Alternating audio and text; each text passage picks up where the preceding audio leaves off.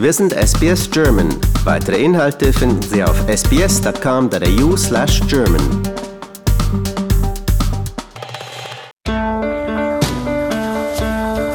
Herzlich willkommen zum Podcast Abenteuer lesen.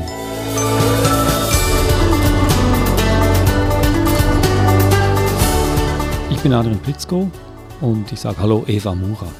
Hallo Adrian.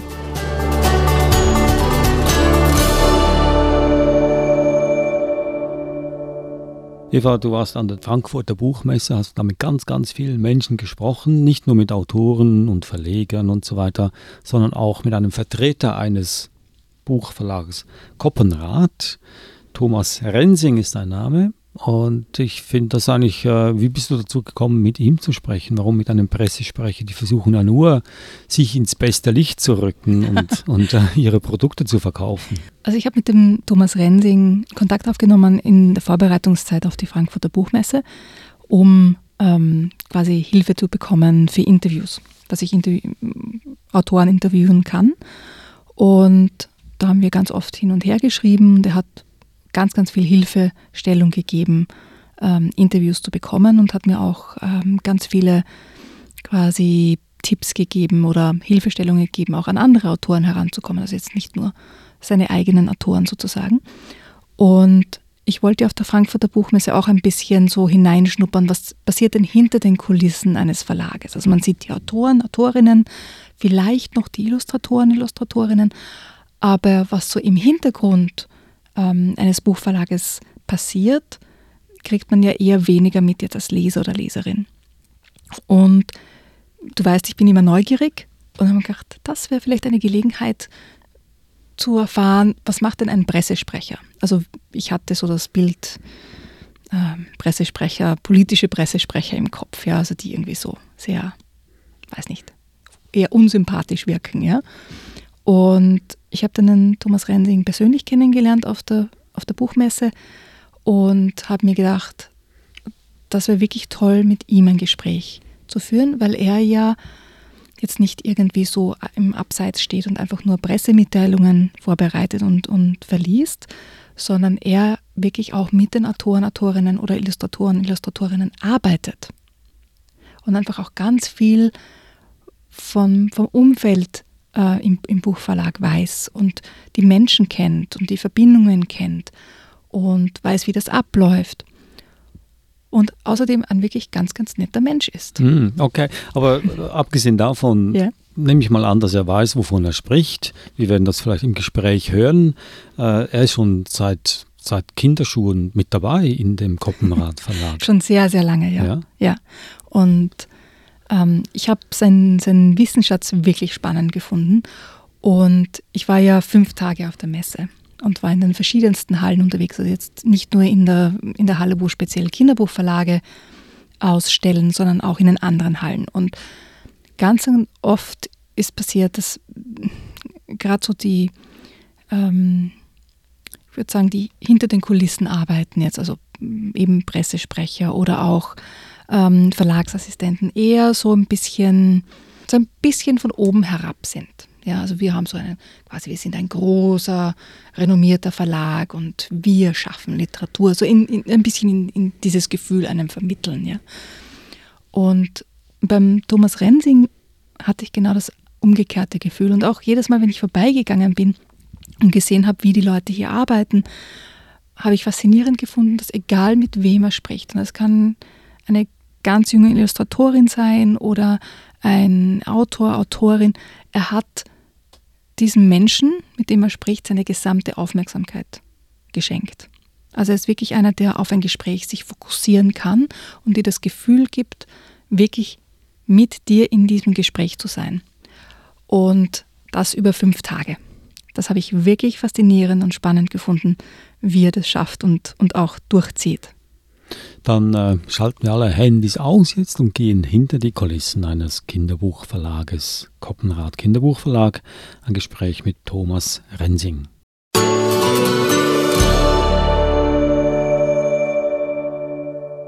Thomas Rensing, was macht ein Pressensprecher für einen Buchverlag? Der Pressesprecher spricht und spricht und spricht. Ähm, Es, für dich, es geht darum, dass wir als Pressesprecher die Aufgabe haben, unsere Programme, die wir haben, bei Koppenrad, die Buchprogramme, die Kochbuchprogramme, Geschenkbücher, die Spielsachen, an die Öffentlichkeit zu bringen. Und das ist für uns primär an die Presse, an die Zeitungen, an die Journalisten, an die Blogger, damit die über unsere Bücher berichten. Ich denke mir, in Ihrer Arbeit haben Sie sicher auch ganz tolle und interessante und besondere Erlebnisse mit Autoren oder mit anderen Verlegern. Gibt es etwas, was Sie uns erzählen können, so ein besonderes Erlebnis, das Sie hatten? Ah, es gibt so viele Erlebnisse, Erlebnisse, die oftmals toll sind. Es gibt Erlebnisse, die nicht toll sind.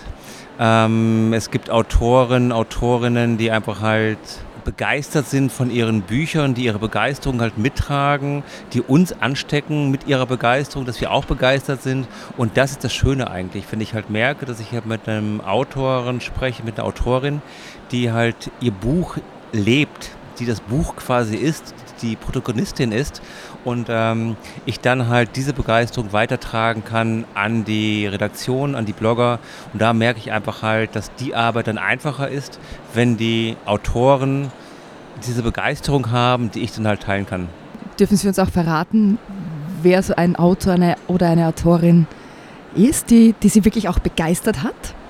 Ach, es gibt viele Autoren. Es gibt zum Beispiel äh, den Hasen Felix bei Koppenrad, mit, äh, der ist vor 25 Jahren auf den Markt gekommen und die Frau Lang hat damals das Buch geschrieben als Mitarbeiterin des Verlags, wirklich damals noch nebenbei, also neben ihrem Job hat sie gesagt, ach, ich schreibe eine Geschichte zu einem Hasen und äh, Frau Lang lebt diesen Hasen. Frau Lang äh, kennt diesen Hasen in- und auswendig. Wir bekommen Briefe von Kindern, die fragen irgendwas zu, so, zu Felix, zu den Geschwistern von Sophie. Und äh, oftmals kann ich die Antworten aus den Büchern herausnehmen.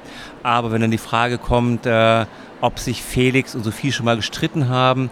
Dann muss ich die Autorin immer fragen, du Annette, was sage ich? Haben die beiden sich schon mal gestritten? Und dann gibt es meistens immer eine sehr authentische, familienerprobte Aussage von Frau Lang.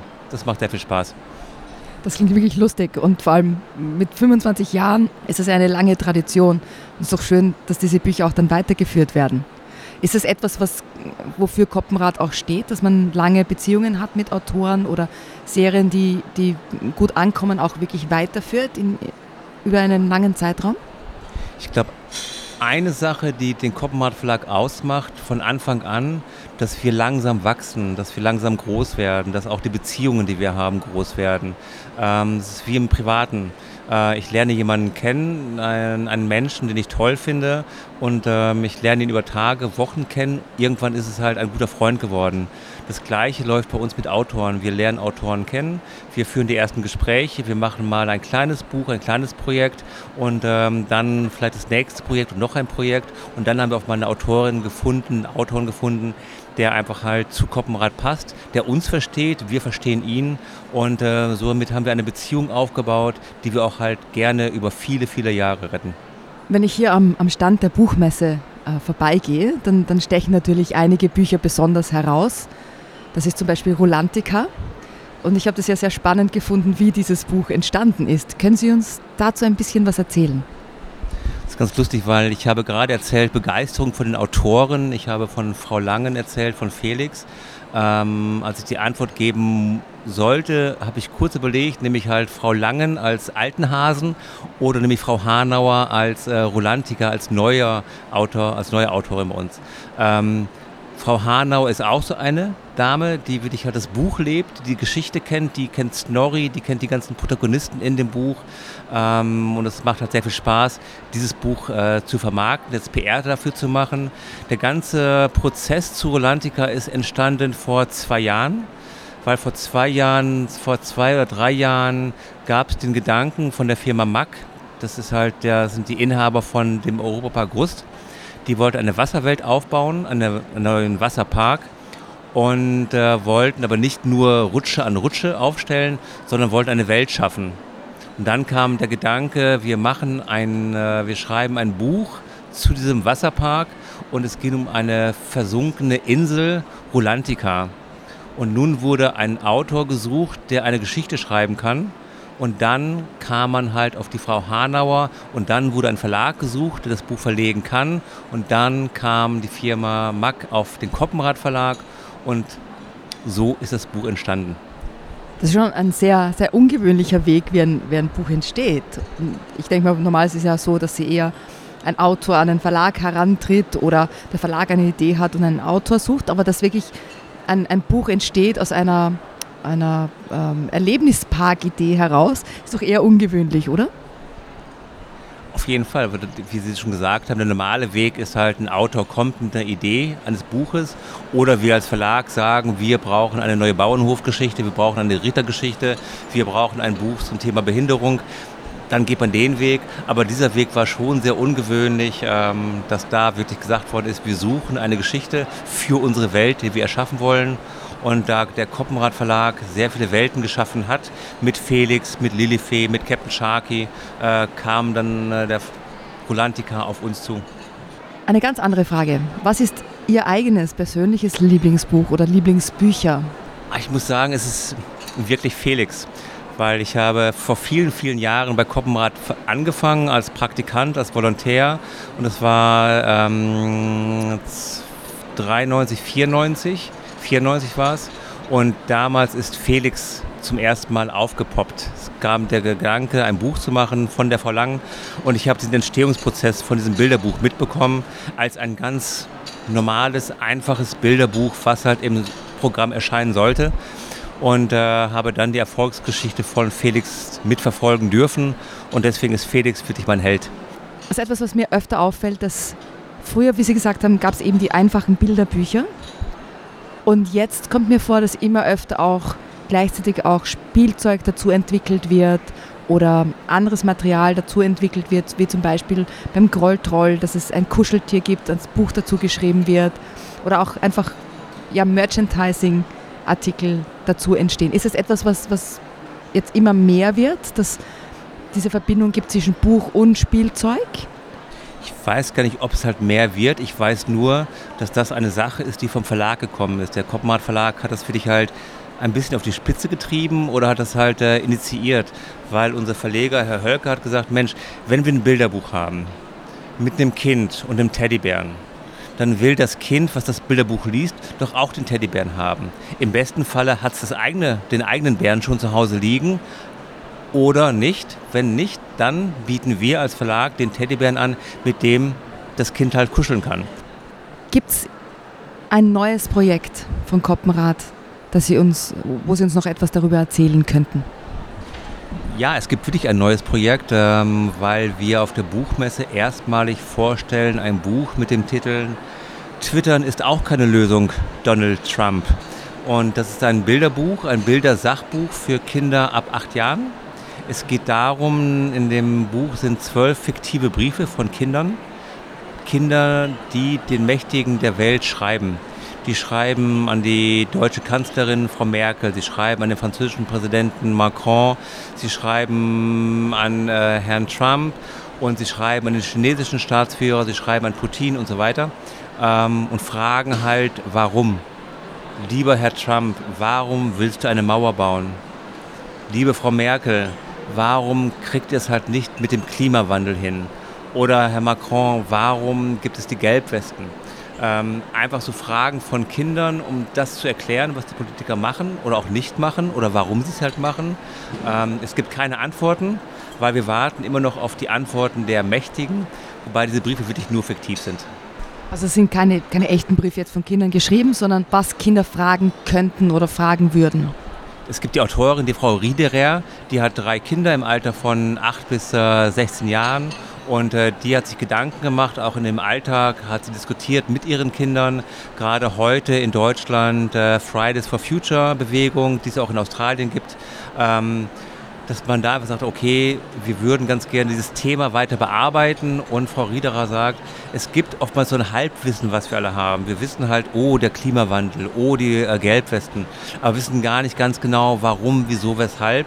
Und das hat sie auch gemerkt in ihren Gesprächen mit den Kindern und hat gesagt, Mensch, lasst uns mal gucken, was da wirklich halt hintersteckt, weil so ein Halbwissen ist zwar ganz nett, aber man sollte schon auch so ein bisschen genauer wissen, warum, wieso, weshalb.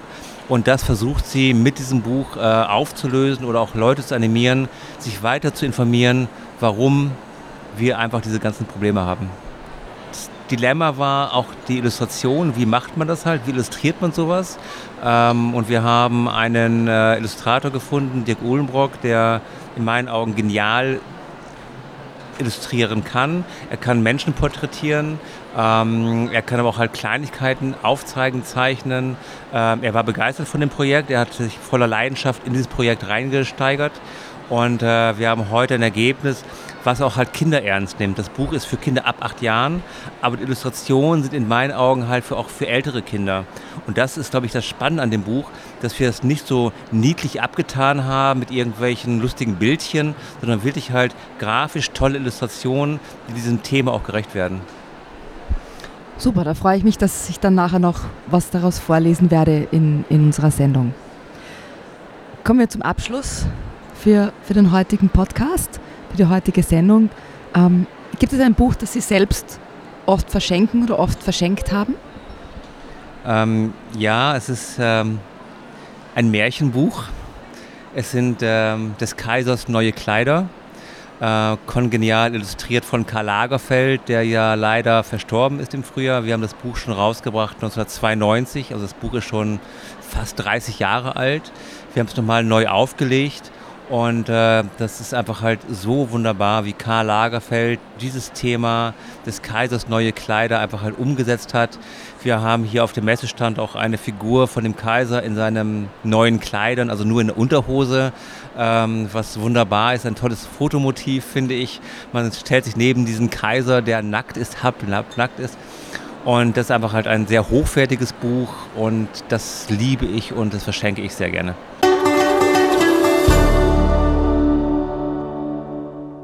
Das war Thomas Rensing, der Pressesprecher vom Koppenrad Verlag. Ihr habt ja nicht nur über die Arbeit eines Verlages gesprochen, sondern auch über viele Bücher. Ich habe das mitgezählt, es waren fünf Bücher waren da dabei. Und äh, das erste Buch, Twittern, ist auch keine Lösung. Donald Trump, das hat, das hat besonders mich äh, interessiert dass es schon Bücher gibt über Donald Trump, Kinderbücher ja. sogar. Und auf der Rückseite steht sogar schon drauf, America is great. Sweden is greater. also auch dieser Slogan ist schon, schon verwendet. du hast es mit dabei, sehe ja. ich. Okay. Äh, können wir da ein bisschen mehr reinschnuppern in ja. dieses Buch? Also in diesem Buch sind ja fiktive Briefe an Politiker, also keine echten Briefe. Welchen Brief möchtest du denn gerne hören? Es gibt Donald Trump, Angela Merkel, Barack Obama, Macron. Also es gibt verschiedene. Ja, zur, Merkel, Merkel, würde mich interessieren, ja? ja? Also sind ja keine Briefe in dem Sinn, sondern äh, Tweets, oder? Nein, nein, das sind, das sind dann die Briefe sozusagen. Ja, okay. Ja? Und es ist immer so aufgebaut, dass es eben diesen Brief gibt, aber unten ist so eine Karteikarte, wo man auch mehr über den jeweiligen Politiker, Politikerin erfährt. Also in dem Fall erfahren wir zum Beispiel, dass Angela Merkel am 17. Juli 1954 geboren ist und in Leipzig Physik studiert hat.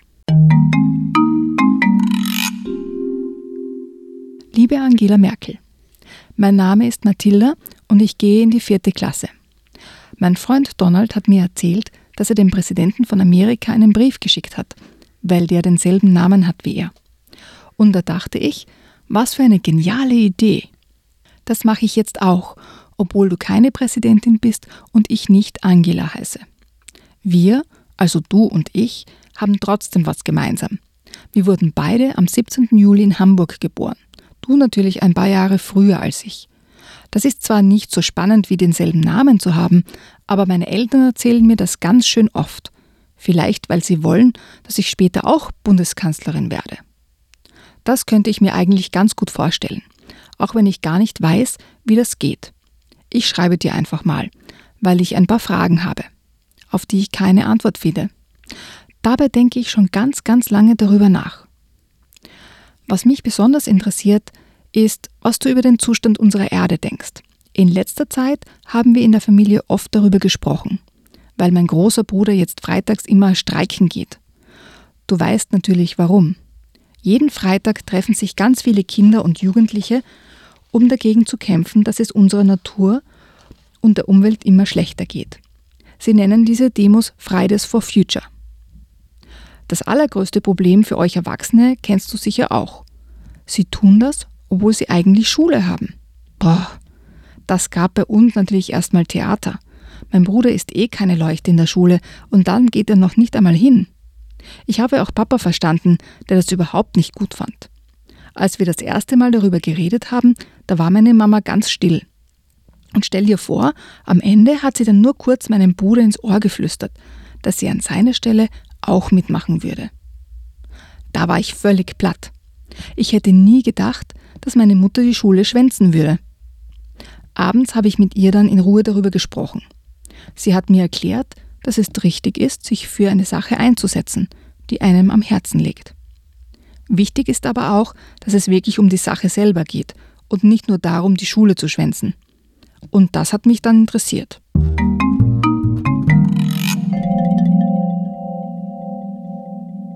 Das war ein Brief an die deutsche Bundeskanzlerin Angela Merkel im Buch Twittern ist auch keine Lösung, Donald Trump von Britta Riederer von Paar, erschienen im Koppenrad Verlag. Ein politisches Buch für junge Leser. Und damit sind wir auch am Ende unseres Podcasts Abenteuer lesen.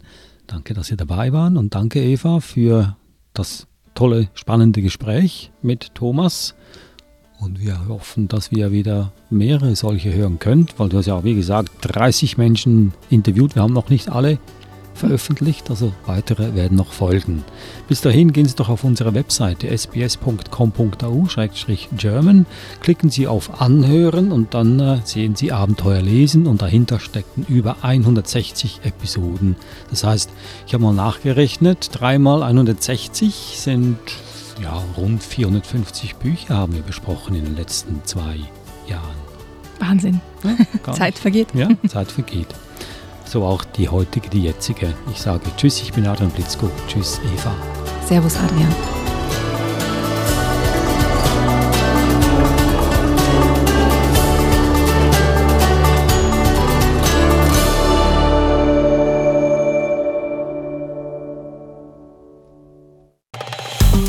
Liken, teilen und kommentieren Sie unsere Inhalte bei facebook.com/sbsgerman.